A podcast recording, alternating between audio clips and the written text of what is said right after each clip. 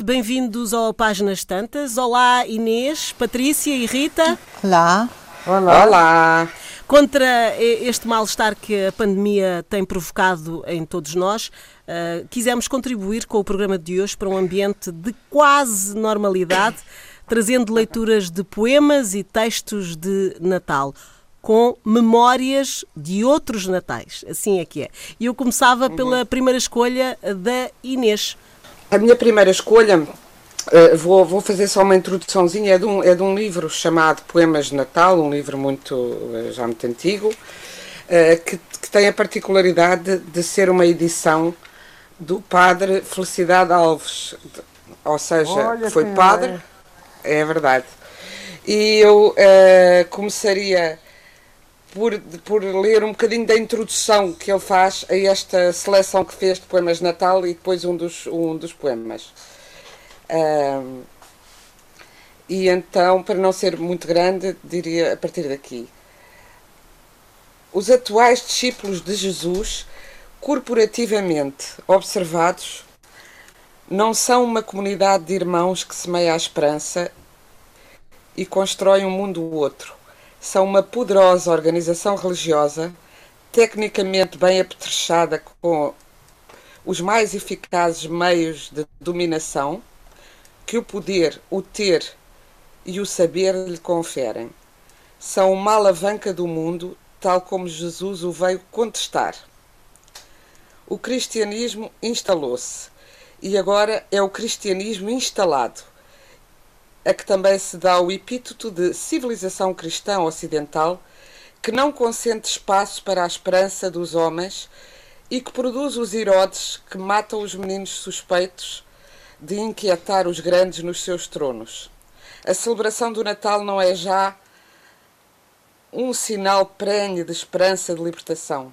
Passou a ser um fenómeno cultural, retrógrado e anti-evangélico, ambíguo e incoerente, e um ato religioso no detestável sentido reacionário da palavra, incapaz de sacudir coisa alguma, sem encerrar fermentos revolucionários. Não é Deus conosco. Por isso, não resolve nem contenta o reinado dos não Deus conosco.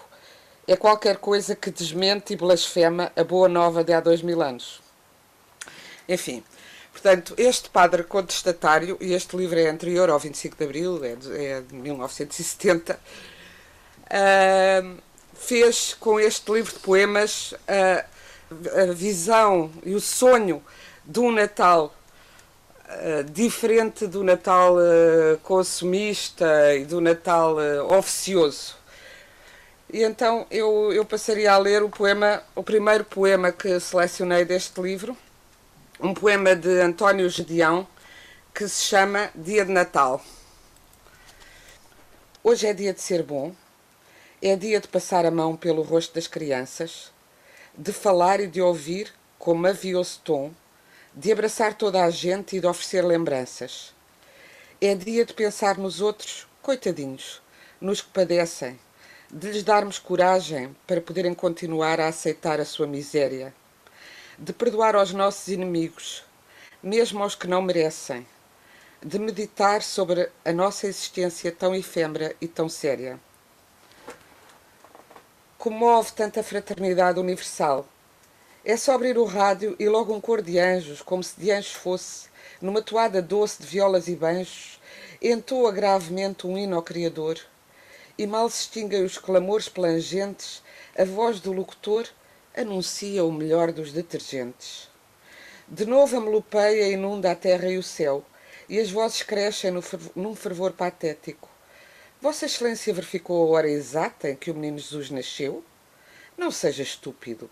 Compre imediatamente um relógio de pulso antimagnético. Torna-se difícil caminhar nas precárias ruas. Toda a gente se acotovela, se multiplica em gestos esfuziantes. Todos participam nas alegrias dos outros como se fossem suas e fazem adeuses enluvados aos bons amigos que passam mais distante. Nas lojas, na luxúria das montras e dos escaparates, com subtis requintes de bom gosto e de engenhosa dinâmica, cintilam, sob o intenso fluxo de milhares de quilowatts, as belas coisas inúteis de plástico, de metal, de vidro e de cerâmica. Os olhos acorrem com o alvoroço liquefeito ao chamamento voluptuoso dos brilhos e das cores. É como se tudo aquilo nos dissesse diretamente respeito, como se o céu olhasse para nós e nos cobrisse de bênçãos e favores. A oratória de Bach embruxa a atmosfera do arruamento. Adivinha-se uma roupagem diáfana a desembrulhar-se no ar. E a gente, mesmo sem querer, entra no estabelecimento e compra, louvado seja o Senhor, o que nunca tinha pensado comprar. Mas a maior felicidade é a da gente pequena. Naquela véspera santa, a sua comoção é tanta, tanta, tanta, que nem dorme serena. Cada menino abre um olhinho na noite incerta para ver se a aurora já está desperta. De manhãzinha salta da cama, corre à cozinha mesmo em pijama. Ah! Na branda macieza da matutina luz, aguarda a surpresa do menino Jesus. Jesus, o doce Jesus, o mesmo que nasceu na manjedoura, vai pôr no sapatinho do Pedrinho uma metralhadora. Que alegria reinou naquela casa em todo o santo dia.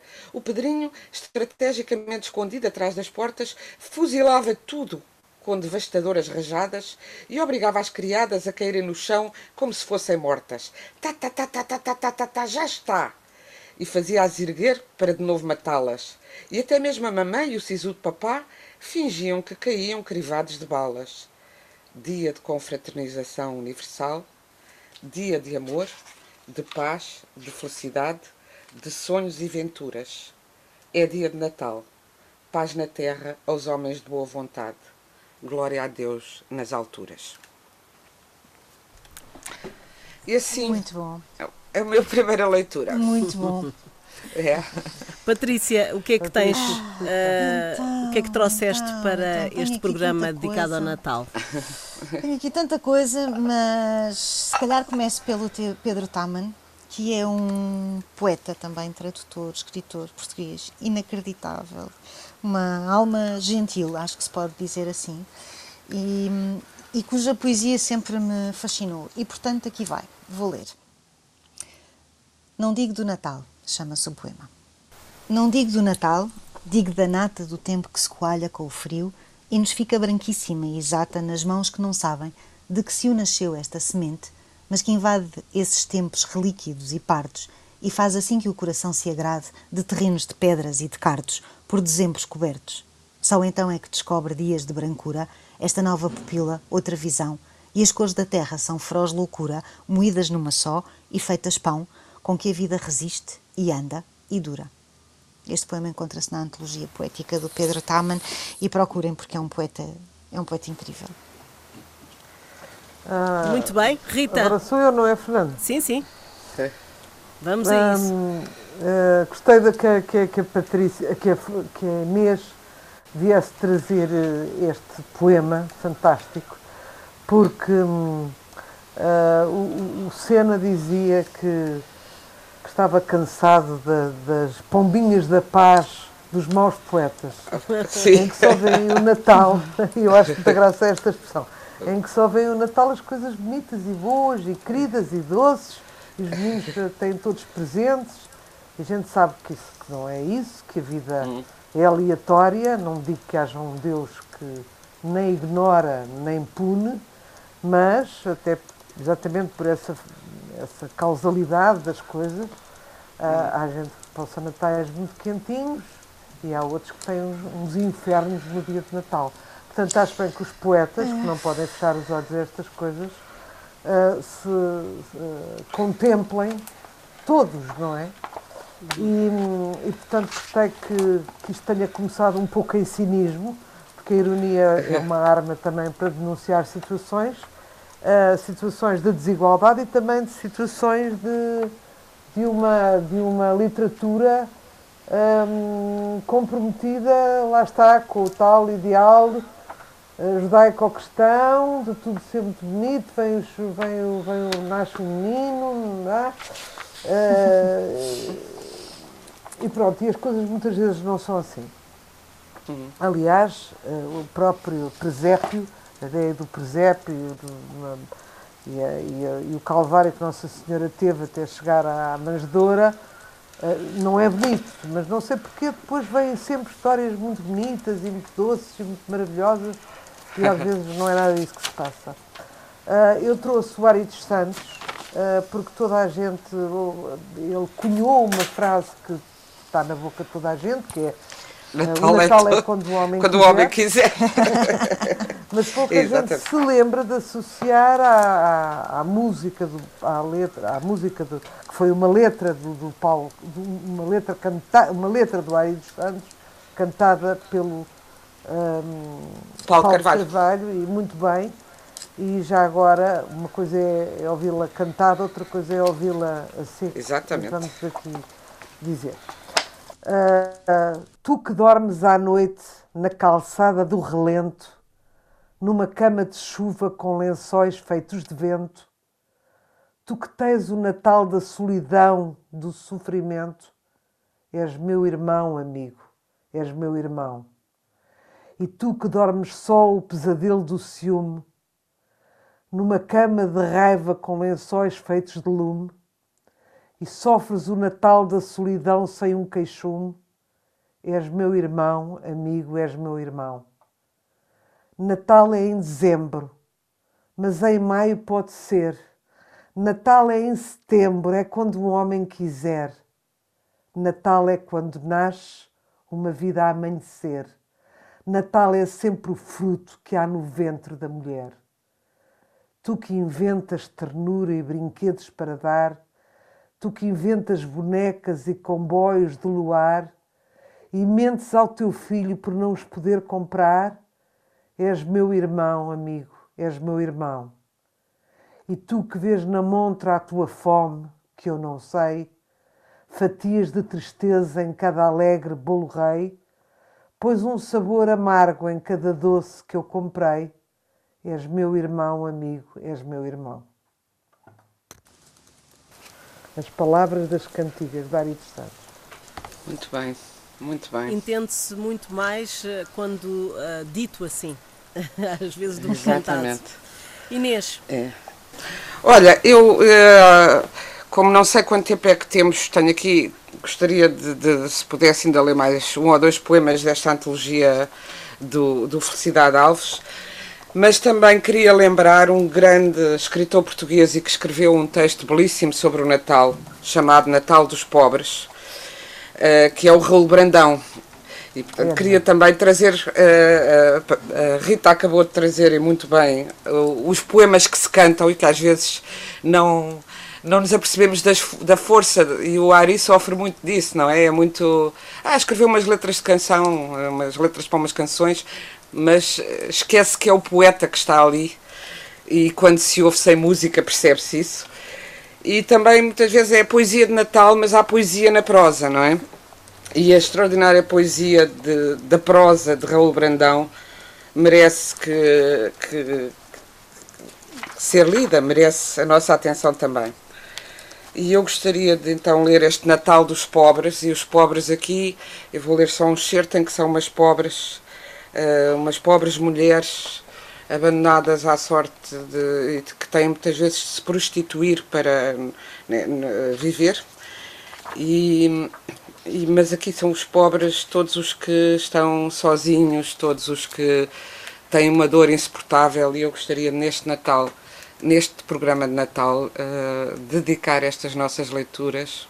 Uh, penso que, que, que estarão comigo a todos os que perderam alguém, tanta gente perdeu gente este ano, uh, tantas mortes, tantos desaparecidos, e em particular aos pais que perderam filhos este ano. Essa coisa completamente antinatura uh, dolorosa de uma forma inexprimível.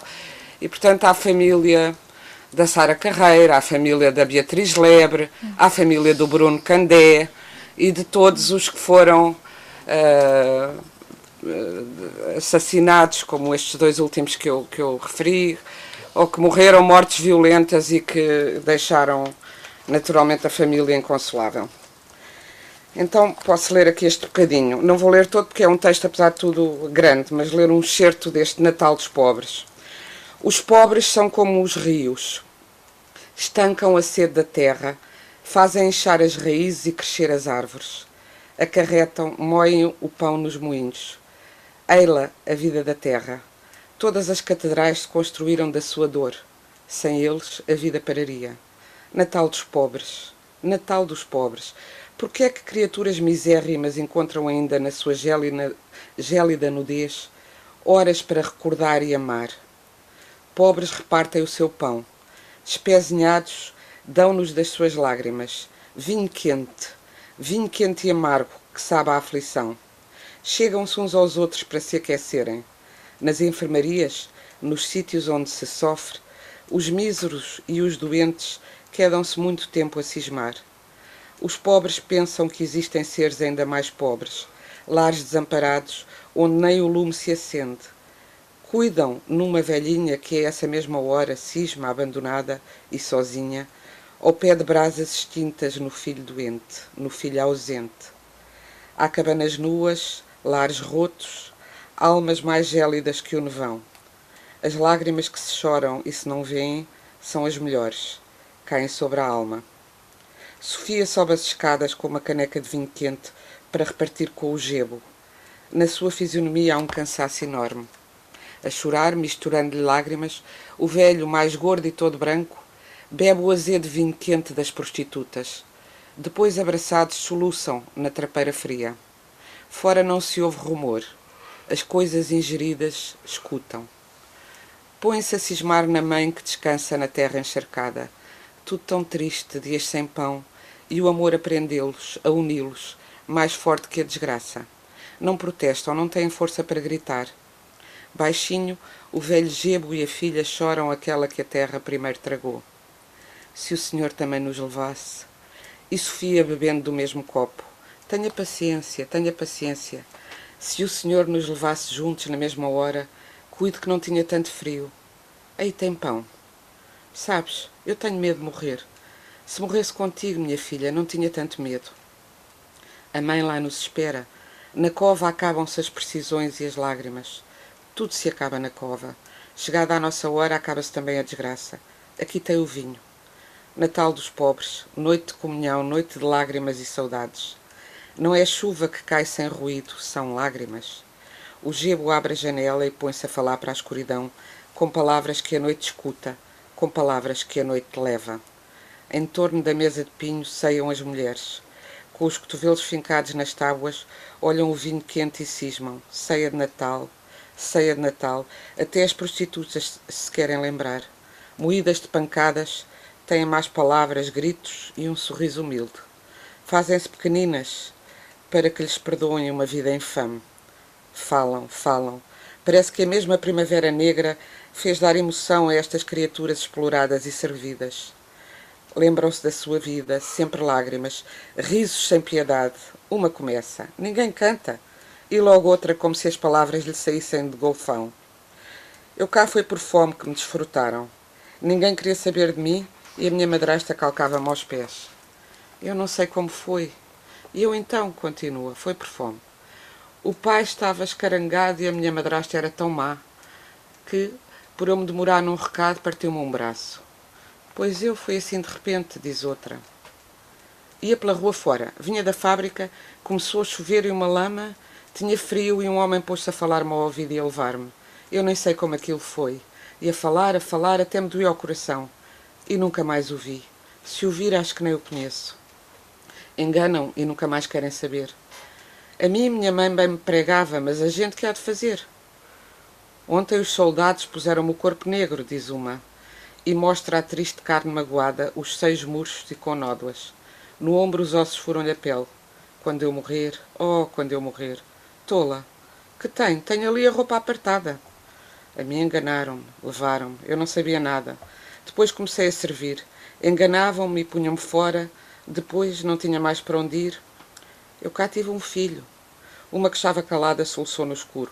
E como todas se voltassem, pôs-se a rir e a ajeitar os cabelos. Eu tive um filho e pus-me a criá-lo. Depois disso, o meu amigo nunca mais quis saber. Quando eu o procurava, ria-se.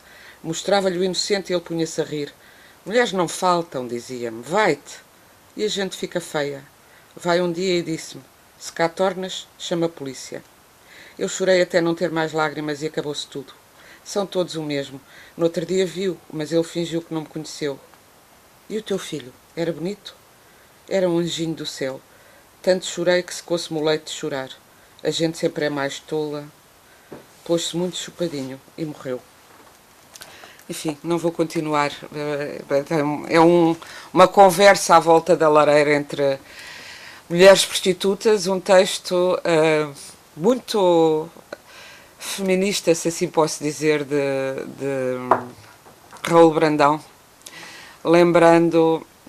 Uh, lembrando que a miséria não, não, não, não, cai, não, não, não cai do céu, é feita na terra. Exato. Oh, oh Inês, agora já não se pode dizer pobres, pois não? Porquê?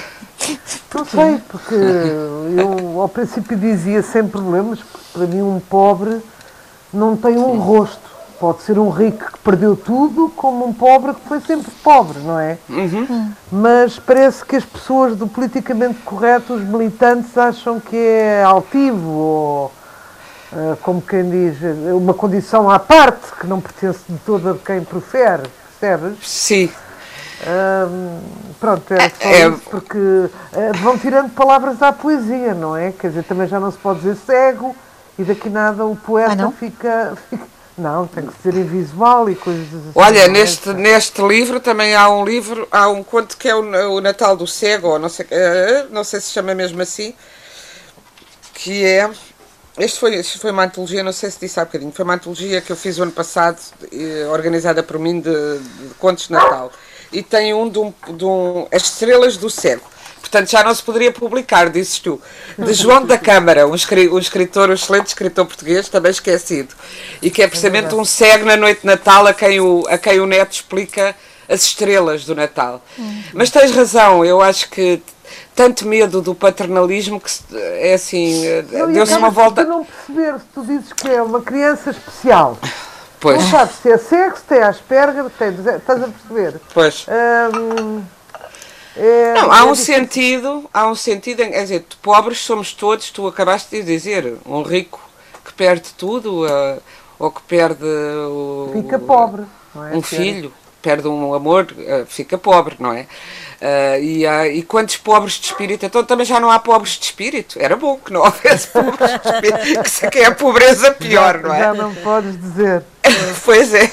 Patrícia, o que é que, o que, é que sugeres então, agora? Eu que autor tenho sugeres? o poema da Natália Correia, de quem eu gosto muito, muito, muito. Uh, que está no livro Dilúvio e a Pomba e que se chama Em Cruz Não Era Acabado. E já agora vou felicitar a RTP, porque a RTP passou uma série realizada pelo Fernando Vanderel que se chama As Três Mulheres em, e aborda a vida de três mulheres excepcionais: a Vera Lagoa, a Senu, a Cassis e a Natália Correia. A Natália Correia é interpretada pela Soraya Chaves. Um, e a Vera Lagoa pela Maria João Bastos e a Vitória Guerra faz de Snoop Cassis. E pelos oh, oh, vistos, oh, oh, soube. Patrícia, apetece-me imenso interromper-te, porque vou-me esquecer e tenho mais idade do que tu. Estás perdoada. Uh, eu achei estranhíssima essa seleção dessas três mulheres. Olha, eu acho, achei a série, a primeira acho temporada, maravilhosa. Acho que não tem nada a ver uma Acho que não tens razão. Outras, nada. Amor, concordamos que discordamos, não é grave. Não, mas tu achas que há, que há uma homogeneidade de, de Não, acho que é precisamente por elas. Não, acho que são três fortes, mulheres muito bem. fortes e são três mulheres contemporâneas, são três mulheres que se cruzam uh, por variadíssimas razões. Uh, são três mulheres que se tornam amigas. São três mulheres corajosas. Okay? São três mulheres corajosas e são assim, três mulheres bem. fundamentais. Um, mas eu não uh, posso comparar a estatura da, da, da, da Senu à de uma Natália Correia. Como assim? Em que sentido? Pois.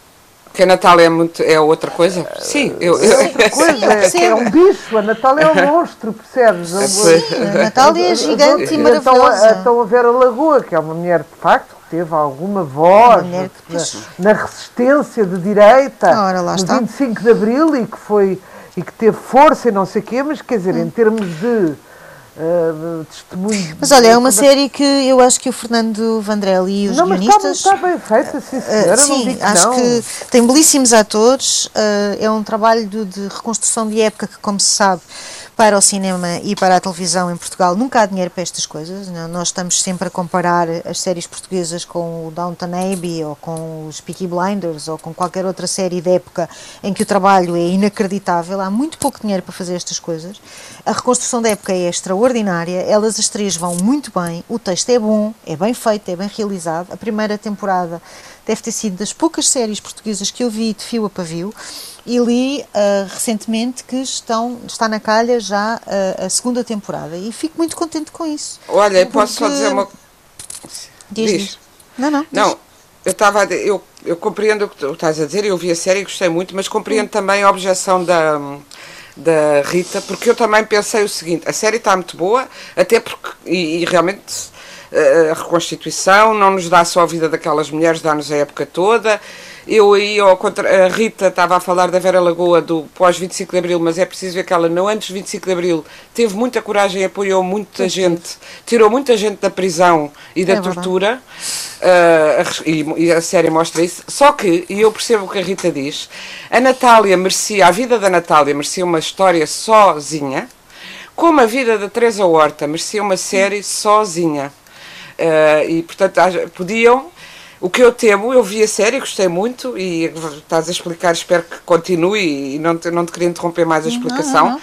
mas fiquei a pensar, agora já resolveram o assunto Mulheres de Coragem, vai com este ramalhete e uh, pergunto-me se fariam uma série sobre uh, sobre a época contemporânea, a época contemporânea contemporânea, aquilo que estamos a viver, com o Saramago, o Lobo Antunes uh, e o Zé Cardoso Pires todos ao molho. Ou se faria uma para Pires cada faz parte desta série das três faz, mulheres, não é? Aliás, com o David Mourão Ferreira, é, salvo erro, o Pedro Lamares que faz de David Mourão Ferreira e faz muitíssimo bem. Ou Pedro Lamares faz, faz de, de, Não, não, faz de Luís Salmonteiro. Isso, não, não. Luís Salmonteiro.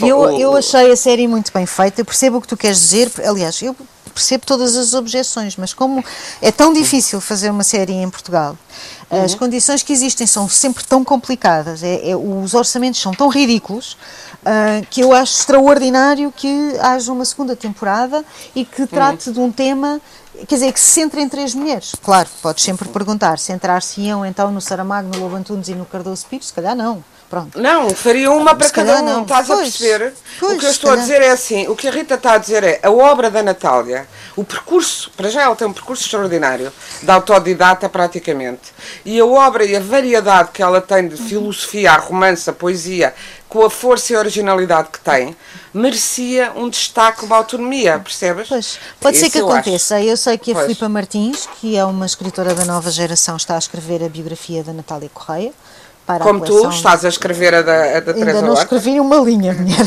ainda não escrevi uma linha. Calma lá, ainda não escrevi reservado. uma linha. Está reservado. já não pode. Está reservado, está reservado. Que é mas, plágio. Sim, não, mas, mas eu acho, acho que é importantíssimo fazer-se, criar-se também uh, material a partir do qual os realizadores, os guionistas, os produtores possam pegar e dizer, ok, vamos então agarrar uhum. neste livro ou agarrar na vida destas três mulheres ou de uma mulher isolada e vamos fazer qualquer coisa e fazê-lo bem feito, é porque na verdade... A vida da Sofia também é interessantíssima, por Pronto, exemplo, sozinho. por exemplo... Que a sim. Sofia que aparece também vagamente nessa série. Aparece, aparece, é, aparece. É, Mas eu acho graça a esta mistura, devo-te dizer, é. estes, estes encontros entre elas, acho graça. Uhum. E acho eu, que é também, eu também, eu também, eu também, eu também. E portanto queria daqui saudar a RTP, porque pelos vistos teremos uma segunda temporada e dar os cumprimentos devidos à Maria João Bastos à Soraya Chaves e à Vitória Guerra pelo, pelo facto de serem três, três atrizes de mão cheia. Uh, são sim, sim. de facto muitíssimo sim, boas. Sem dúvida. E o sem poema? Dúvida. Em e Cruz poema? não era acabado. Um poema. as crianças, uhum, as crianças viravam as folhas dos dias enevoados e da página do Natal nasciam os montes prateados da infância.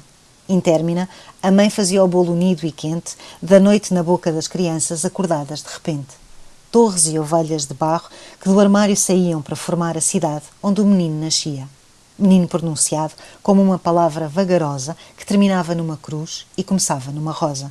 Natal bordado por tias que desciam com os seus dedos estradas que então havia para a capital dos brinquedos. E as crianças, com a tinta invisível do medo de serem futuro, escreviam os seus pedidos no muro que dava para o impossível chão de estrelas onde dançavam a sua louca identidade de serem no dicionário da dor futura saudade. Eu acho este poema O medo de absolutamente maravilhoso. futuro é, é É muito bom. E não, e as crianças com a tinta invisível do medo de serem futuro escreviam os seus pedidos num muro que dava para o impossível. É- é- ela era maravilhosa. Pronto. E aqui tens a minha prestação. Rita, Olha, a minha, hum, Fernanda e Inês e Patrícia, eh, eu trago aqui uma amiga da Patrícia. É, é curioso que a gente parece três pardas às vezes a, a- favorecer-se, mas não somos mesmo, é verdade que não somos. Nós, na vida real, Ou ou Olha, eu, por exemplo, quase nunca vejo a Inês, quase nunca vejo a Patrícia, portanto, aqui dá este ar de coesão absoluta, e temos em muitos aspectos, mas quer dizer, somos três pessoas perfeitamente autónomas a viver cada uma no seu sítio, então agora a Inês também está arredada como eu, e estamos longe, e portanto, esta marmelada parece que estamos a agarrar isto não, não, não, não é real, mas por acaso trouxe uma, uma, e estou a mencionar isto, porque é a Raquel Cerejo Martins, Sim. É uma, é uma amiga da Patrícia, penso eu que é, que é É, amiga, amiga, nem, nem nunca lhe perguntei se é, mas, mas pareceu-me que vocês E é uma boa, e é uma boa poetisa. E eu estou a gostar imenso das coisas que ela faz e descobria, e só depois de descobrir é que percebi que ela era tua amiga. Uhum. Pronto, e trouxe aqui uma coisa que tem, não é propriamente um poema dedicado ao Natal, até porque ela não é um bocadinho antinatal. Ah, tem uma menção ao Natal, mas é all seasons, é, não tem sazonalidade, é intemporal. E, mas trago a mesma. É do livro dela, do último, Silêncio Sálico, Hum, e, e vou, e vou então ler. Agosto no fim, um travo amargo de frutos a apodrecer, de frutos ainda verdes, um cansaço velho como um casaco velho, que não sai do armário, um cheiro a sal, a mar, a pinheiros, a resina, a terra molhada, a cão, a naftalina, e o vento como um mercador a atravessar fronteiras, a importar nuvens e a exportar pássaros. Não conheceste a paz dos pássaros, não te apaixonaste por ninguém, não puseste ninguém, como escreveu Rilke, na terrível situação de ser amado. Não guardaste os cobertores, não lavaste os cascóis, as camisolas de lã, não colheste alfazema, não roubaste pêssegos, não comeste melancia que prestasse, não fizeste compota, não pediste um desejo, viste a estrela cadente, viste estrela cadente nenhuma, não cantaste, não dançaste como a cigarra, as mãos vazias de amoras, vazias de figos, não amealhaste víveres como a formiga, não morreste na praia, não sabes como vai ser o inverno. Claro que sabes. O inverno é o inverno, por isso inventaram o Natal. Portanto, saudades dos pés descalços, como um urso pardo, vais hibernar.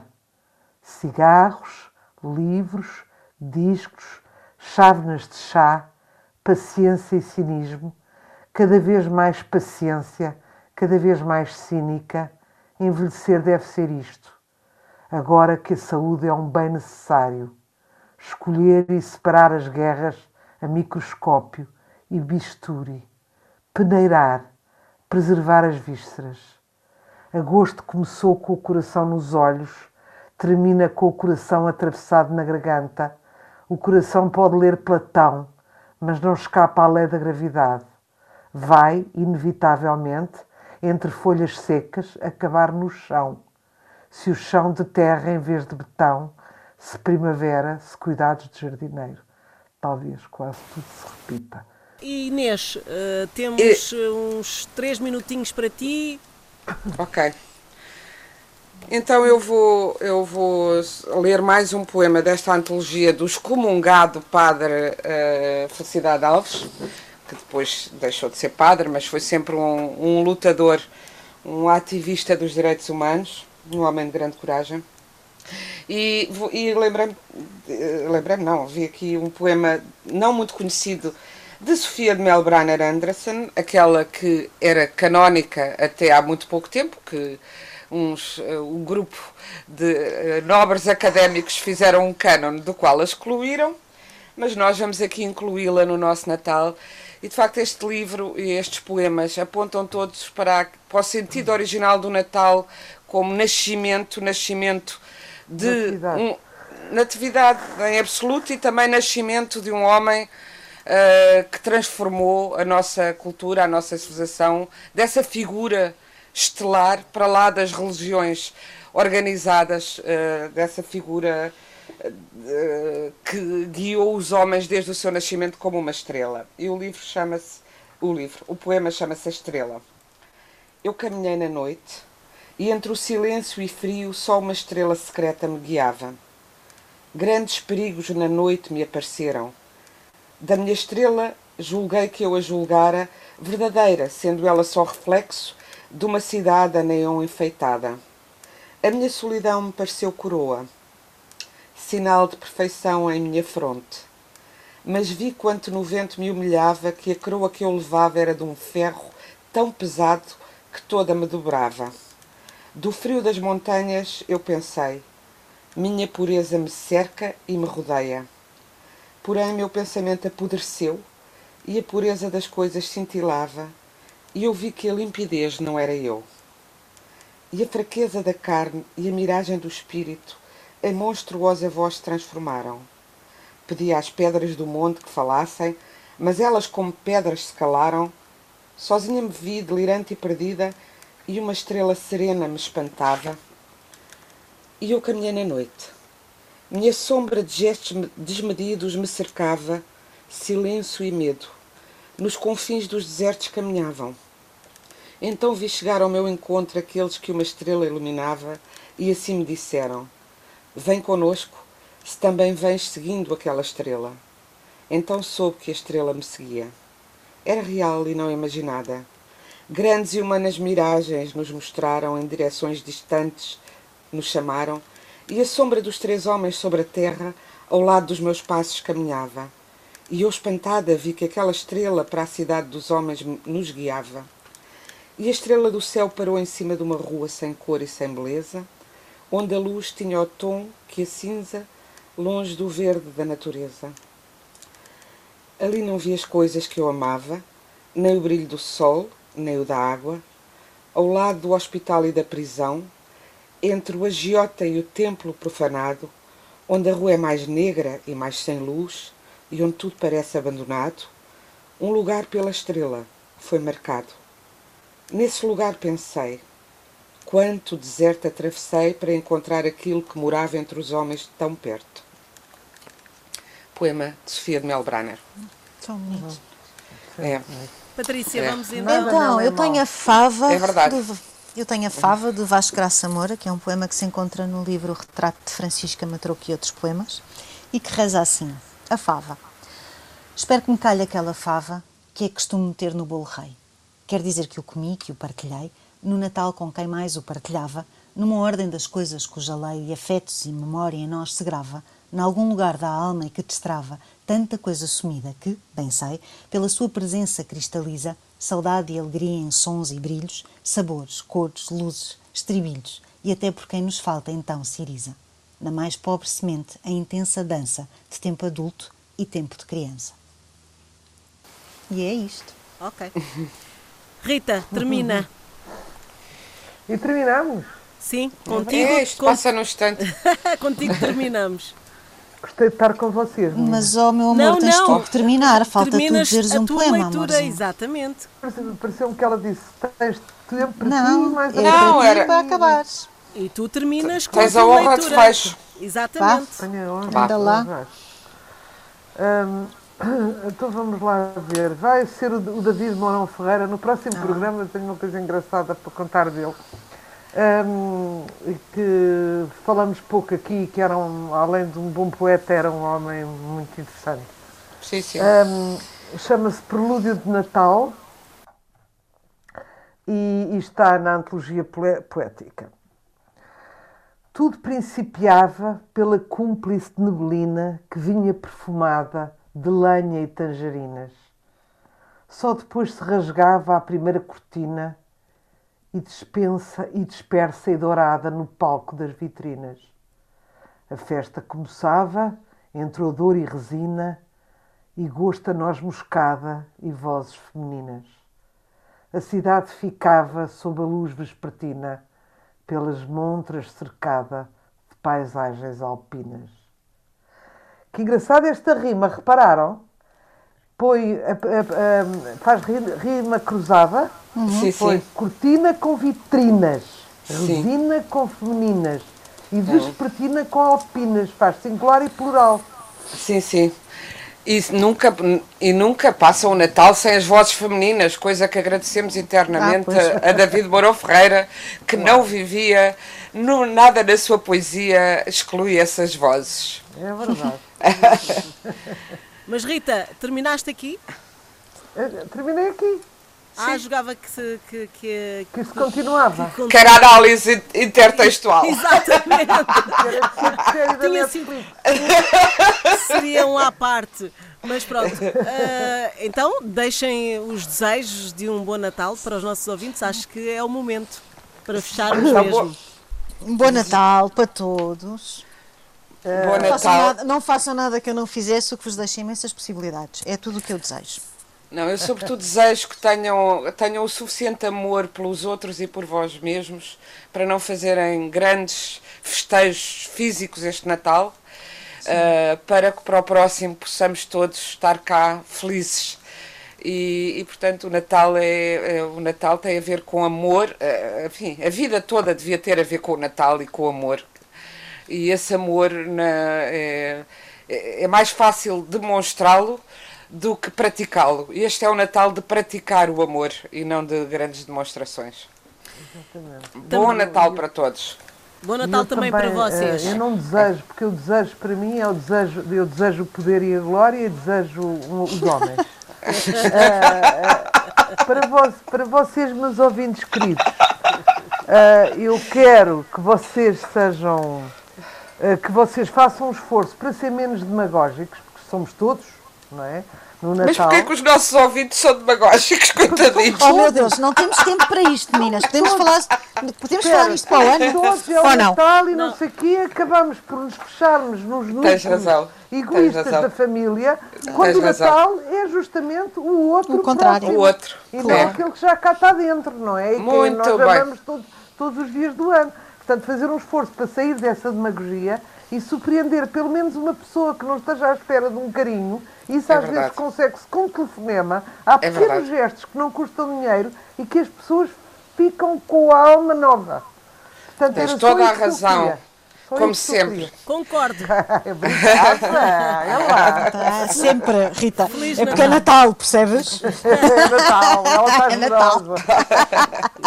Esta é verdade, eh, é emissão verdade. foi conduzida por Fernando Almeida e quem perdeu o programa eh, nas noites de quarta-feira pode sempre recorrer ao podcast em antena1.rtp.pt. Boa noite.